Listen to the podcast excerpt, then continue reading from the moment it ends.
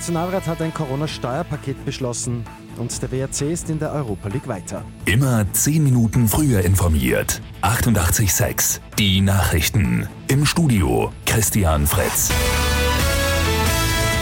Der Nationalrat hat gestern ein Steuerpaket zur wirtschaftlichen Bekämpfung der Corona-Pandemie beschlossen.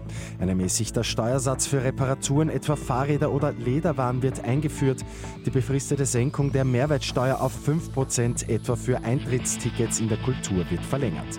Am heutigen letzten Plenartag des Jahres stehen wieder Beschlüsse wegen der Corona-Pandemie im Mittelpunkt. Heute starten in Oberösterreich, Salzburg und Kärnten die freiwilligen Corona-Massentests. Niederösterreich folgt dann morgen. Der WRC hat die Sensation geschafft. Die Kärntner stehen nach einem 1:0 gegen Feyenoord Rotterdam erstmals in der K.O.-Phase der Fußball-Europa League.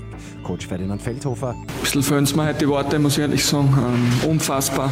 Wir haben heute Geschichte geschrieben und nicht nur, dass wir aufgestiegen sind, sondern einfach mit einer Art und Weise, die, die mich und, glaube ich, viele Leute begeistert. Rapid hingegen ist trotz 2 zu 2 gegen Molde aus Norwegen gescheitert. Der Lask gewinnt zum Abschluss noch 3 zu 1 gegen Rasgrad aus Bulgarien, war aber schon zuvor ausgeschieden.